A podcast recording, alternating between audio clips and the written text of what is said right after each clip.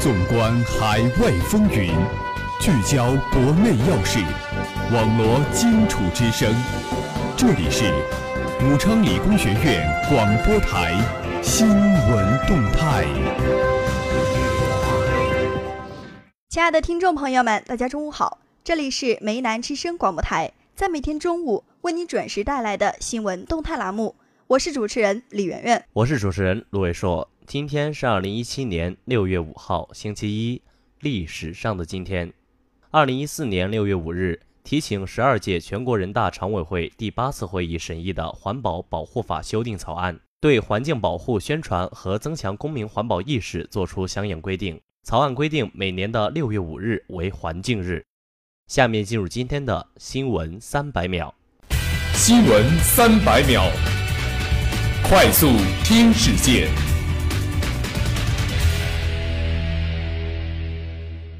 中新网六月四日电，据中央气象台网站消息，中央气象台今日八时发布天气公告，今天至五日，预计中东部地区将有大范围明显降雨过程，局部地区有暴雨。中新网防城港六月四号电，广西海警第二支队六月四号披露，该支队日前在一次海上执勤中成功查获涉嫌走私七百一十九件，计十五点七六吨。案值预估一百多万元，抓获违法犯罪嫌疑人三名。准备本月底乘火车出行的旅客注意，即日起火车票预售期将临时缩短。六月二十八日及以后始发的旅客列车车票下周二起才开始发售。六月七号至十号，中国国家主席习近平将对哈萨克斯坦进行国事访问。并出席上海合作组织成员国元首理事会第十七次会议和阿斯塔纳专项世博会开幕式。央视网消息，据中国天气网讯，昨日夜间，新一轮大范围降水从西部地区拉开帷幕。此次降水过程范围广、强度大。今天白天到明天夜间为降水最鼎盛的阶段，陕西、湖北、广东等十二个省市区有暴雨。局地有大暴雨，并伴有雷暴、大风等强对流天气。近日，住建部、财政部、人民银行联合发布《全国住房公积金2016年年度报告》。报告显示，2016年中国住房公积金缴存额为一万六千五百六十二点八八亿元，比上年增长百分之十三点八四。因数据接口而起，以国家邮政局介入而终。顺丰和菜鸟的数据断交门持续了两天有余。便在国家邮政局的介入下偃旗息鼓，双方同意于六月四日十二时起全面恢复数据传输。新华社石家庄六月四号电，河北省纪委三号通报称，经河北省委批准，沧州市政协党组成员、副主席朱志明涉嫌严重违纪，目前正接受组织审查。新华社济南六月四日电。日前，山东省纪委对济南市政府原党组成员、副市长王新文严重违纪问题进行了立案审查，决定给予王新文开除党籍处分。从今年七月一号起，公安部将在全国范围实施身份证异地受理、挂失申报和丢失招领工作。目前，全国共设立居民身份证异地受理点一万三千八百多个。其中，北京、天津、吉林、上海、安徽、福建、广东、陕西等地在辖区内所有派出所均设立了身份证异地受理点。热点聚焦，聚焦热点。下面让我们一起关注国际新闻。印媒称，印度铁路赶上中国需三十年。参考消息网六月四日报道，印媒称。印度铁道部长普拉布表示，中国铁路系统对促进该国经济增长发挥了重大作用。印度铁道部的目标是在印度复制这一故事。据《印度时报》网站六月一日报道，五月三十一日，在帕纳吉举行的一场活动上，普拉布就过去三年来印度铁路系统的表现发表了讲话。他说，印度系统将在未来几年里成为吸引投资最多的部门，并且。将在长期创造更多的就业岗位，从而在经济上具备更强的可行性。他说，在过去的三年里，印度政府一直注重于治理和基层设施建设。与我们不同的是，中国在建设铁路的投资上已经持续了很长时间。过去七十年里，我们的投资并不多。即使是投资了，往往也是在错误的地区。我们如今已经吸引了三点三十五万亿卢布的投资。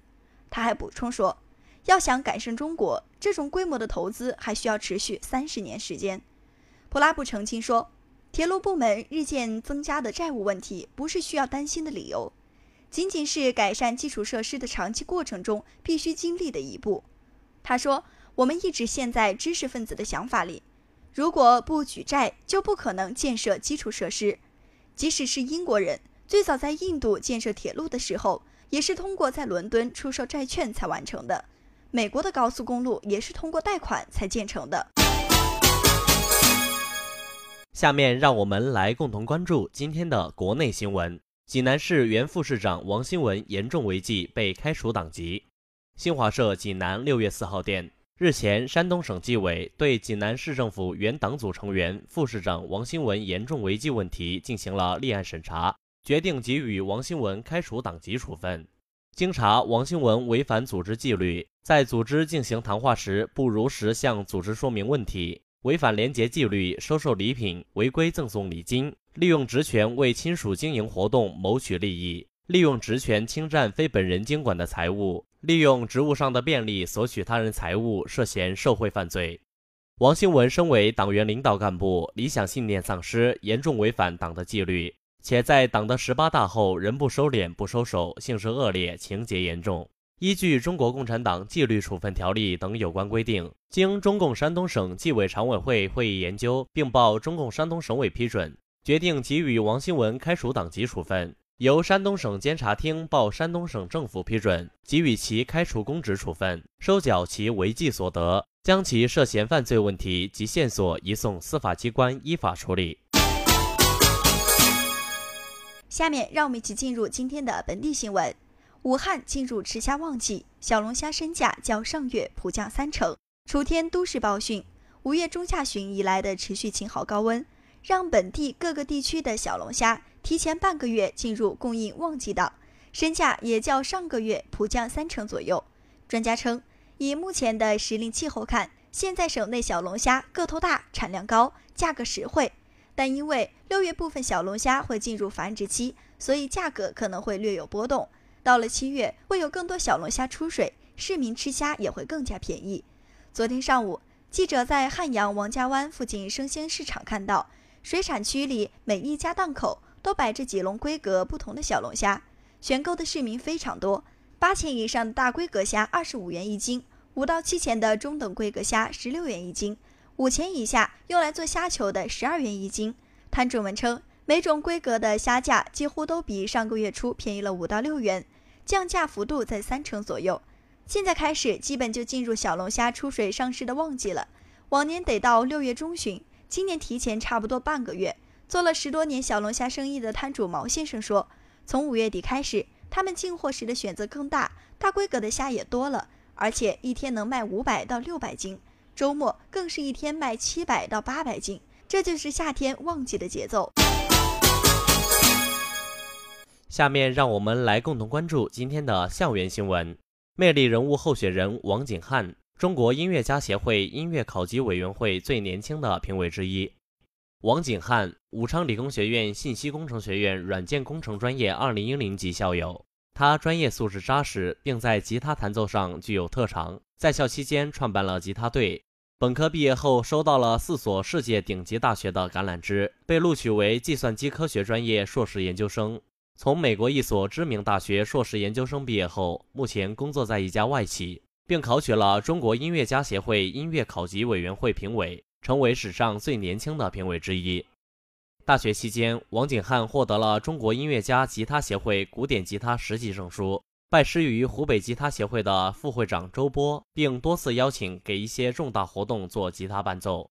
还参加过校园的英语创意秀、校园歌手大赛、红歌会等比赛，均获得过不错的名次。大二暑假之后，他每年的寒暑假都开设了吉他业余培训班，收获了近万元。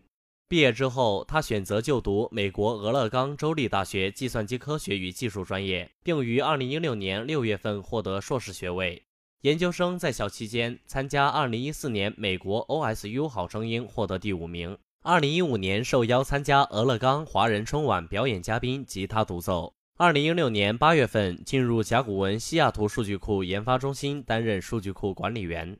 二零一七年一月份调任甲骨文中国区技术部，年薪数十万。二零一七年六月份，他考取了中国音乐家协会音乐考级委员会评委，成为史上最年轻的评委之一。节目的最后，让我们共同关注今明两天的天气状况。今天周一最高温度二十二摄氏度，最低温度十八摄氏度。明天周二最高温度二十五摄氏度，最低温度十八摄氏度。